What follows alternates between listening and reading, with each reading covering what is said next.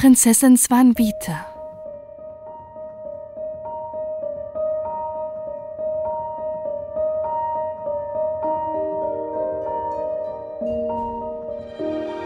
Du hast wohl von der Sage gehört, dass hier bei Garz, wo jetzt der Wall über dem See ist, vor vielen tausend Jahren ein großes und schönes Heidenschloss gewesen ist, mit herrlichen Häusern und Kirchen, worin sie ihre Götzen gehabt und angebetet haben.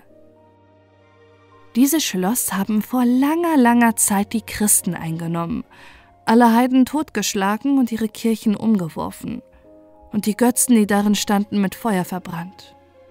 Und nun ist nichts mehr übrig von all der großen Herrlichkeit als der alte Wall und einige Leuschen, welche die Leute sich erzählen, besonders von dem Mann mit Helm und Panzer angetan, der auf dem weißen Schimmel oft über die Stadt und den See reitet. Einige, die ihn nächtlich gesehen haben, erzählen, es sei der alte König des Schlosses und er habe eine güldene Krone auf. Das ist aber alles nichts. Dass es aber um Weihnachten und Johannes in der Nacht aus dem See klingt, als wenn Glocken in den Kirchen geläutet werden, das ist wahr. Und viele Leute haben es gehört. Und auch mein Vater. Das ist eine Kirche, die in den See versunken ist. Andere sagen, es ist der alte Götzentempel. Das glaube ich aber nicht. Denn was sollten die Heiden an christlichen Festtagen läuten? aber das Klingen und Läuten am See ist dir gar nichts gegen das, was im Wall vorgeht. Und davon will ich dir eine Geschichte erzählen. Da sitzt eine wunderschöne Prinzessin mit zu Felde geschlagenen Haaren und weinenden Augen und wartet auf den, der sie erlösen soll. Und dies ist eine sehr traurige Geschichte.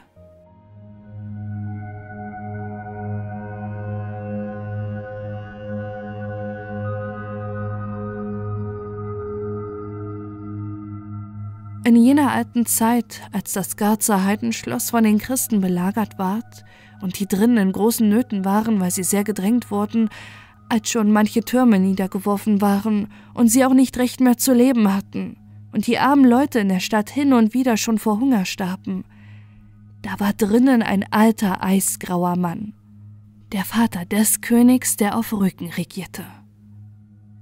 Dieser alte Mann war so alt, dass er nicht recht mehr hören und sehen konnte.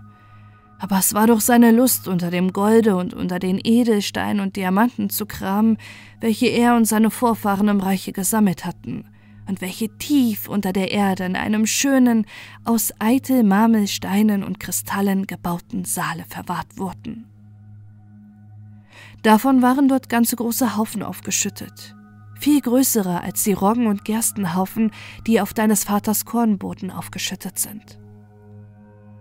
Als nun das Schloss zu Garz von den Christen in der Belagerung so geängstigt ward und viele der tapfersten Männer und auch der König des alten Mannes Sohn in dem Streite auf den Wällen und vor den Toren der Stadt erschlagen waren, da wich der Alte nicht mehr aus der marmornen Kammer, sondern lag Tag und Nacht darin und hatte die Türen und Treppen, die dahin führten, dicht vermauern lassen.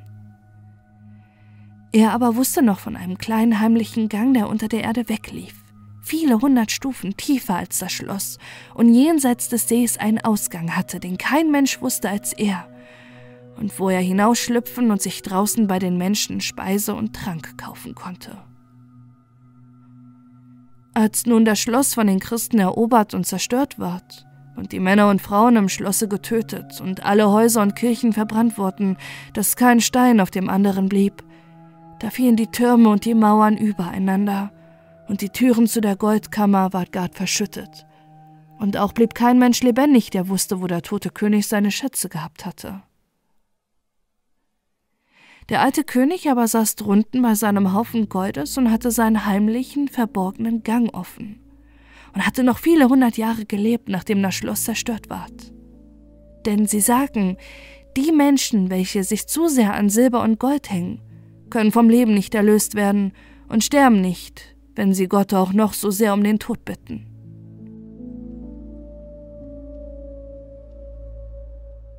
So lebte der alte eisgraue Mann noch viele, viele Jahre und musste sein Gold bewachen, bis er ganz dürr und trocken ward wie ein Totengerippe. Da ist er denn endlich gestorben und auch zur Strafe verwandelt worden und muss nun als ein schwarzer, magerer Hund unter dem Goldhaufen liegen und sie bewachen, wenn einer kommt und den Schatz holen will. Des Nachts aber, zwischen zwölf und ein Uhr, wann die Gespensterstunde ist, muss er noch immer rund gehen als ein altes graues Männlein mit einer schwarzen Pudelmütze auf dem Kopf und einem weißen Stock in der Hand. So haben die Leute ihn oft gesehen im Garzer Holze am Wege nach Poseritz. Auch geht er zuweilen um den Kirchhof herum. Denn da sollen vor Alters Heidengräber gewesen sein, und die Heiden haben immer viel Silber und Gold mit sich in die Erde genommen. Das will er holen. Darum schleicht er dort, kann es aber nicht kriegen, denn er darf die geweihte Erde nicht berühren. Das ist aber seine Strafe, dass er so rund laufen muss, wenn andere Leute in den Betten und Gräbern schlafen, weil er so geizig gewesen ist.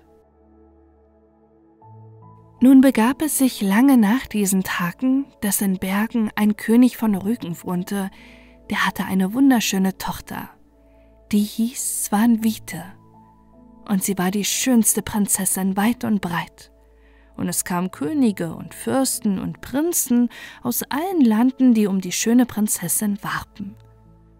Und der König, ihr Herr Vater, wusste sich kaum zu lassen vor all den Freiern und hatte zuletzt nicht Häuser genug, dass er die Fremden herbergte, noch Ställe, wohin sie und ihre Knappen und Staller ihre Pferde zögen.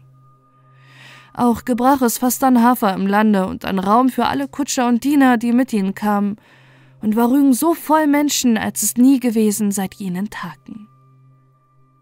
Und der König wäre froh gewesen, wenn die Prinzessin sich einen Mann genommen hätte und die übrigen Freier weggereist wären. Das lässt sich aber bei Königinnen nicht so leicht machen als bei anderen Leuten und muss das alles mit vieler Zierlichkeit und Langsamkeit hergehen. Die Prinzessin, nachdem sie wohl ein ganzes halbes Jahr in ihrer einsamen Kammer geblieben war und kein Menschen gesehen und auch kein Sterbenswort gesagt hatte, fand endlich einen Prinzen, der ihr wohlgefiel und den sie gern zum Mann haben wollte und der Prinz gefiel auch dem alten Könige, dass er ihn gern als Eidam wollte.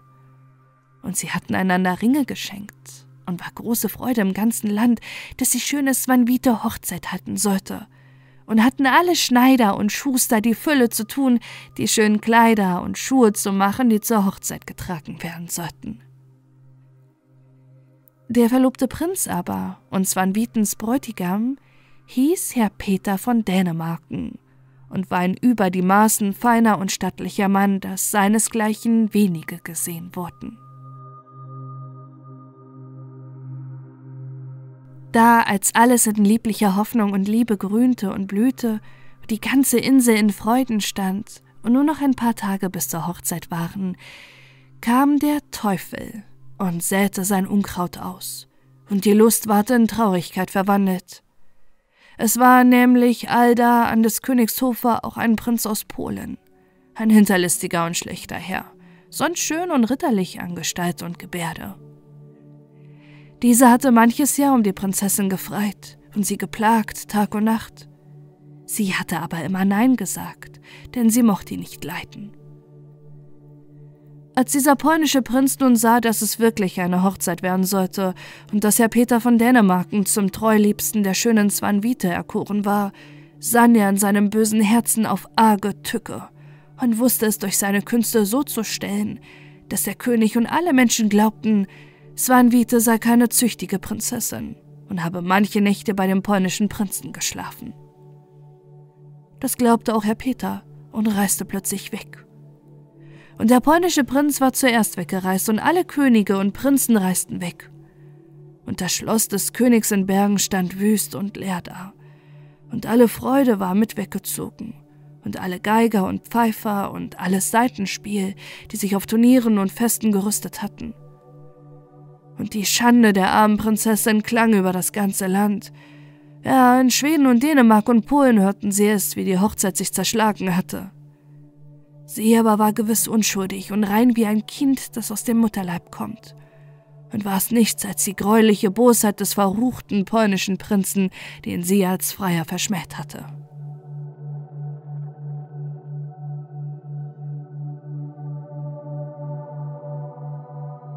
So ging es der armen Swanvite, und der König, ihr Vater, war einige Tage nach diesen Geschichten wie von Sinnen und wusste nicht von sich, und ihm war so zumute, dass er sich hätte ein Leid antun können. Von wegen seiner Tochter und von wegen des Schimpfes, den sie auf das ganze königliche Haus gebracht hatte.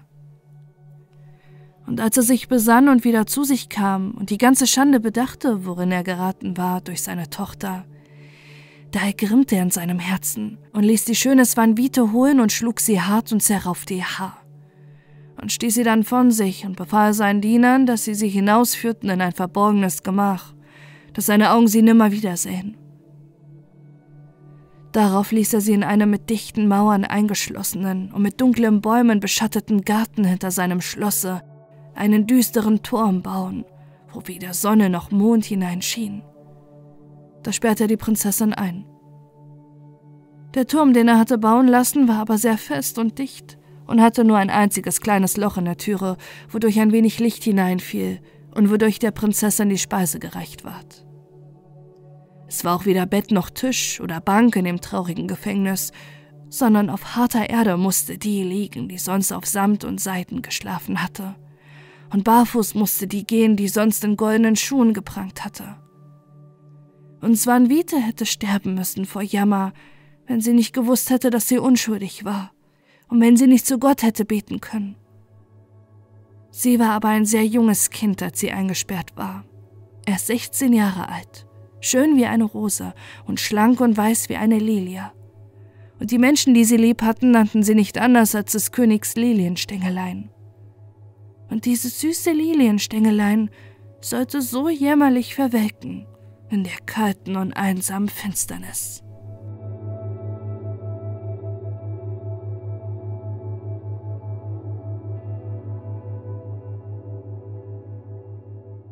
Und sie hatte wohl drei Jahre so gesessen, zwischen den kalten Steinen, und auch der alte König war nicht mehr froh gewesen seit jenem Tage, als der polnische Prinz sie in die große Schande gebracht hatte, sondern sein Kopf war schneeweiß geworden vor Gram, wie der Kopf einer Taube. Aber vor den Leuten gebärdete er sich stolz und aufgerichtet und tat, als wenn seine Tochter tot und lange begraben wäre. Sie aber saß von der Welt ungewusst in ihrem Elende und tröstete sich allein Gottes und dachte, dass er ihre Unschuld wohl einmal an den Tag bringen würde. Weil sie aber in ihren einsamen Trauerstunden Zeit genug hatte, hin und her zu denken, so fiel ihr die Sage ein von dem Königsschatze unter dem Garzer Walle, die sich in ihrer Kindheit oft gehört hatte. Und sie gedachte damit ihre Unschuld und dass der polnische Prinz sie unter einem falschen Schein schändlich belogen hatte, sonnenklar zu beweisen. Und als darauf ihr Wächter kam und ihr die Speise durch das Loch reichte, sprach sie zu ihm Lieber Wächter, gehe zu dem Könige, meinem und deinem Herrn, und sage ihm, dass seine arme einzige Tochter ihn nur noch ein einziges Mal zu sehen und zu sprechen wünscht in ihrem Leben und dass er ihr diese letzte Gunst nicht versagen mag. Und der Wächter sagte ja und lief und dachte bei sich, wenn der alte König ihre Bitte nur erhört. Denn es jammerte ihn die arme Prinzessin unaussprechlich. Und sie jammerte alle Menschen, denn sie war immer sehr freundlich gewesen gegen jedermann. Auch hatten die meisten von Anfang an geglaubt, dass sie fälschlich verklagt war dass der polnische Prinz einen argen Lügenschein auf sie gebracht hatte.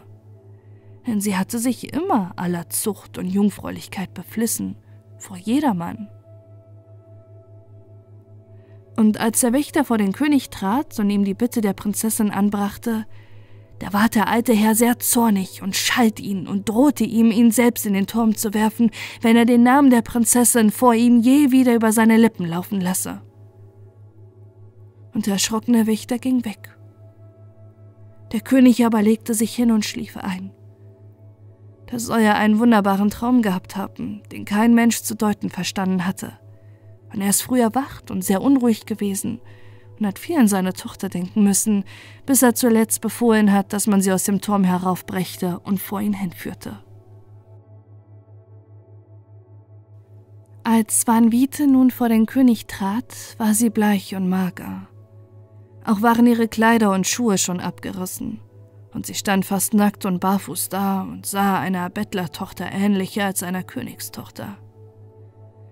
Und der alte König ist bei ihrem Anblick blass geworden, vor Jammer, wie der Kalk an der Wand. Aber sonst hat er sich nichts merken lassen. Und Svanvita hat sich vor ihm verneigt und also zu ihm gesprochen. Mein König und Herr, ich erscheine nur als eine arme Sünderin vor dir, als eine, die an der göttlichen Gnade und an dem Lichte des Himmels kein Recht mehr hat. Also hast du mich vor deinem Angesicht verstoßen und von allem Lebendigen weggesperrt.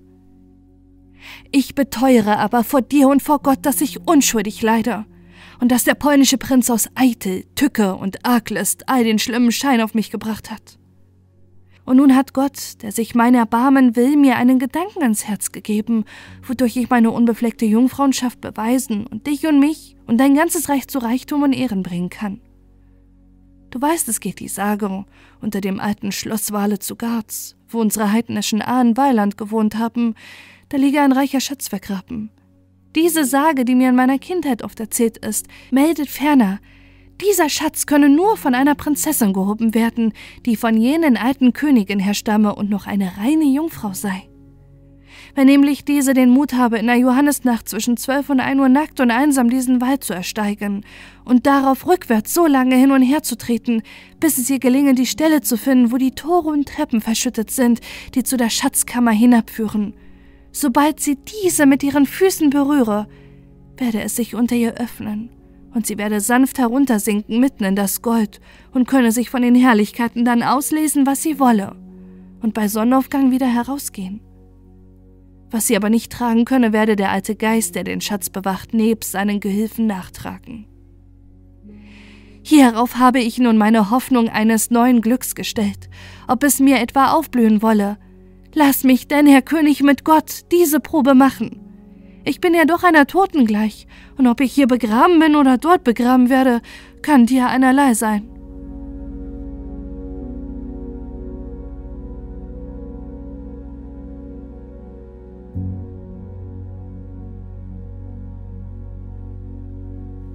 Sie hatte die Gebärden, als wolle sie noch mehr sagen aber bei diesen Worten stockte sie und konnte nicht mehr, sondern schluchzte und weinte bitterlich. Der König aber winkte dem Wächter leise zu, der sie hereingeführt hatte. Und alsbald kamen Frauen und Dienerinnen herbei und trugen sie heraus, vor dem Könige weg, in ein Seitengemach. Und nicht lange, so ward der Wächter wieder zu dem Könige gerufen, und er brachte ihr Speise und Trank, dass sie sich stärkte und erquickte und zugleich die Botschaft, dass der König ihr die gebetene mitternächtliche Fahrt erlaube. Bald trugen Dienerinnen ihr ein Bad herein, nebst zierlichen Kleidern, dass sie sich bedecken konnte, denn sie war fast nackend. Und sie lebte nun wieder wie in Freuden, obgleich sie ganz einsam saß und gegen niemand den Mund auftat. Und auch den Dienern und Dienerinnen war das Sprechen zu ihr verboten. Sie wussten auch nicht, wer sie war, noch wie sie in das Schloss gekommen denn von denen, die sie kannten, ward niemand zu ihr gelassen, denn allein der Wächter, der ihr immer die Speise gebracht hatte, im Turme. Und ihre Schönheit fing wieder an aufzublühen, wie blass und elend sie auch dem Turm hingekommen war. Und alle, die sie sahen, entsetzten sich über ihre Huld und Lieblichkeit, und sie deuchte ihnen fast einem Engel gleich, der vom Himmel in das Schloss gekommen sei. Und als vierzig Tage vergangen waren, und der Tag vor Johannes da war, da ging sie zu dem Könige ihrem Vater ins Gemach und sagte ihm Lebewohl. Und der alte Herr neigte noch einmal wieder seinen weißen Kopf über sie und weinte sehr. Und sie sank vor ihm hin und umfasste seine Knie und weinte noch mehr. Und darauf ging sie hinaus und verkleidete sich so, dass niemand sie für eine Prinzessin gehalten hätte, und trat ihre Reise an. Die Reise ward aber nicht weit von Bergen nach Garz, und sie ging in der Tracht eines Reiterbuben einher. Und in der Nacht, als es vom Garzer Kirchturm zwölf geschlagen hatte, betrat sie einsam den Wall, tat ihre Kleider vor sich, als dass sie dastand, wie Gott sie erschaffen hatte, und nahm eine Johannestruhe in die Hand, womit sie hinter sich schlug. Und so tappte sie stumm und rücklings vor, wie es geschehen musste. Und nicht lange war sie geschritten, so tat sich die Erde unter ihren Füßen auf und sie fiel sanft hinunter, und es ward ihr, als würde sie in einem Traum hinabgewiegt. und sie fiel hinab in ein gar großes und schönes und von tausend Lichtern und Lampen erleuchtetes Gemach, dessen Wände von Marmor und diamantenen Spiegeln blitzten und dessen Boden ganz mit Gold und Silber und Edelstein beschüttet war, dass man kaum darauf gehen konnte. Sie aber sank so weich auf einen Goldhaufen herab, dass es ihr gar nicht weh tat. Und sie besah sich all die blitzende Herrlichkeit in den weiten Saale, wo die Schätze und Kostbarkeiten ihrer Ahnherren vor vielen Jahrhunderten gesammelt und aufgehängt waren. Und da sah sie in der hintersten Ecke, in einem goldenen Lehnstuhl, das kleine graue Männchen sitzen, das ihr freundlich zunickte, als wolle es mit der Urenkelin sprechen. Sie aber sprach kein Wort zu ihm, sondern winkte ihm nur leise mit der Hand. Und auf ihren Wink hob der Geist sich hinweg und verschwand. Und statt seiner kam eine lange Schar prächtig gekleideter Diener und Dienerinnen, welche sich in stummer Ehrfurcht hinter sie stellten, als erwarteten sie, was die Herren befehlen würde. Svanvita aber säumte nicht lange, bedenkend, wie kurz die Mitsommernacht ist und sie nahm die Fülle der Edelsteine und Diamanten und winkte den Dienerinnen und Dienern hinter ihr, dass sie ebenso täten. Und doch diese füllten Hände und Taschen und Zipfel und Gehren der Kleider mit Gold und edlen Steinen und kostbaren Geschirren. Und noch ein Wink, und die lange Reihe wandelte, und die Prinzessin schritt voran der Treppe zu, als wenn sie herausgehen wollte. Jene aber folgten ihr und schon hatte sie viele Stufen vollendet und sah schon das dämmernde Morgenlicht und hörte schon den Lerchengesang und den Hahnenkrei, der den Tag verkündete. Da ward es ihr bange, ob die Diener und Dienerinnen ihr auch nachtreten mit den Schätzen. Und sie sah sich um, und was erblickte sie? Sie sah den kleinen grauen Mann sich plötzlich in einen großen schwarzen Hund verwandeln, der mit feurigem Rachen und funkelnden Augen gegen sie hinaussprang und sie entsetzte sich sehr und rief, O Herr je! Und als sie das Wort ausgeschrien hatte, da schlug die Türe über ihr mit lautem Knallen zu, und die Treppe versank, und die Diener und Dienerinnen verschwanden, und alle Lichter des Saals erloschen, und sie war wieder unten am Boden und konnte nicht heraus.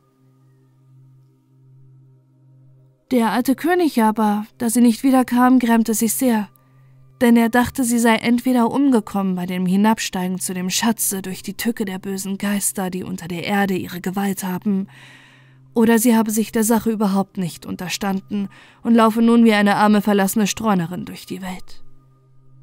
Und er lebte nur noch wenige Wochen nach ihrem Verschwinden. Dann starb er und ward begraben.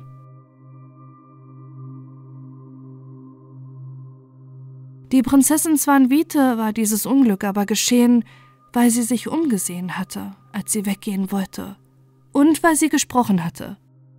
Denn über die Unterirdischen hat man keine Gewalt, wenn man sich umsieht oder spricht, sondern es gerät dann fast immer unglücklich, wovon man viele Beispiele und Geschichten weiß. Und es waren viele Jahre vergangen, vielleicht hundert Jahre und mehr, und all die Menschen waren gestorben und begraben, welche zu der Zeit des alten Königs und der schönen Swanvite gelebt hatten, und schon ward hier und da von ihnen erzählt wie von einem alten, alten, längst verschollenen Märchen. Da hörte man hin und wieder, die Prinzessin lebe noch und sitze unter dem Garzer Wall in der Schatzkammer und müsse nun mit dem alten grauen Urgroßvater die Schätze hüten helfen. Und kein Mensch weiß zu sagen, wie dies hier oben bekannt geworden ist. Vielleicht hat der kleine graue Mann, der zu Zeiten rund geht, es einem verraten oder es hat es auch einer der hellsichtigen Menschen gesehen, die an hohen Festtagen in besonderen Stunden geboren sind und die das Gras und das Gold in der Erde wachsen sehen und mit ihren Augen durch die dicksten Berge und Mauern dringen können. Und es war viel erschollen von dieser Geschichte, von dem wundersamen Versinken der Prinzessin unter die Erde, und dass sie in der dunklen Kammer sitze und noch lebe und einmal erlöst werden sollte. Sie kann aber, sagen sie, erlöst werden, wenn einer es wagt, auf dieselbe Weise, wie sie einst in die Johannesnacht getan hat, in die verbotene Schatzkammer hinabzufallen. Dieser muss sich dann dreimal vor ihr verneigen, ihr einen Kuss geben, sie an die Hand fassen und sie still herausführen. Denn kein Wort darf er beileibe nicht sprechen.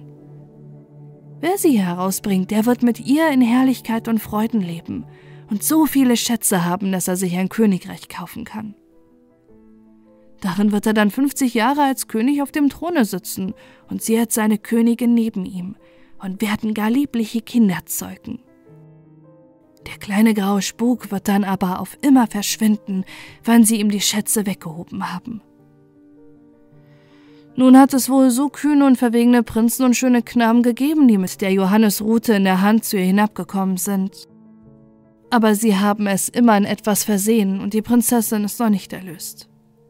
Ja, wenn das so ein leichtes Ding wäre, wie viele würden Lust haben, eine so schöne Prinzessin zu freien und Könige zu werden.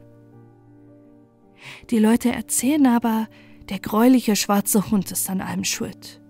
Keiner hat es mit ihm aushalten können, sondern wenn sie ihn so sehen, so müssen sie aufschreien, und dann schlägt die Türe zu und die Treppe versinkt und alles ist vorbei.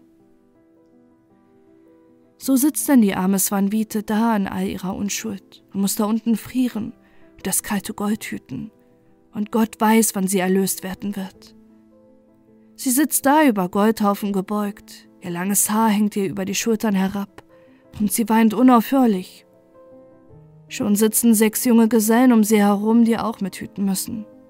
Das sind die, denen die Erlösung nicht gelungen ist. Wen es aber gelingt, der heiratet die Prinzessin und bekommt den ganzen Schatz und befreit zugleich die anderen armen Gefangenen. Sie sagen, der letzte ist vor 20 Jahren darin versunken, ein Schuhmachergesell, der Joachim Fritz hieß. Das war ein junges, schönes Blut und ging immer viel auf dem Wall spazieren. Der ist mit einem Male verschwunden und keiner hat's gewusst, wo er gestorben und geflogen war. Und seine Eltern und Freunde haben ihn in der ganzen Welt suchen lassen, aber nicht gefunden.